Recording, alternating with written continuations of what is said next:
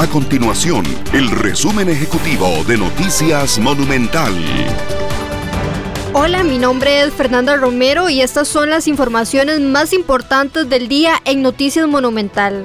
El dueño de la empresa constructora MECO, Carlos Cerdas, fue trasladado esta mañana a la cárcel de San Sebastián para que continúe allí entonces con este tiempo en que debe permanecer bajo prisión preventiva. Se mantenía en aislamiento. Cuando una persona proviene de las celdas de los tribunales, de las celdas del OIJ, lo trasladan a una prisión, pero a un espacio de aislamiento preventivo para evitar que si tiene COVID-19 eh, contagie a otros privados de libertad. Ya don Carlos Cerdes culminó con ese periodo de 14 días y ahora entonces se le ha trasladado a la cárcel de San Sebastián.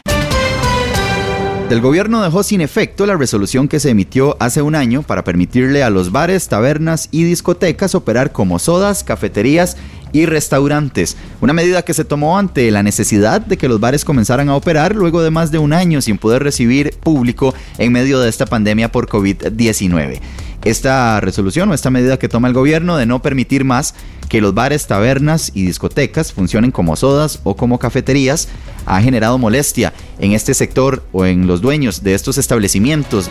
Estas y otras informaciones usted las puede encontrar en nuestro sitio web www.monumental.co.cr. Nuestro compromiso es mantener a Costa Rica informada. Esto fue el resumen ejecutivo de Noticias Monumental.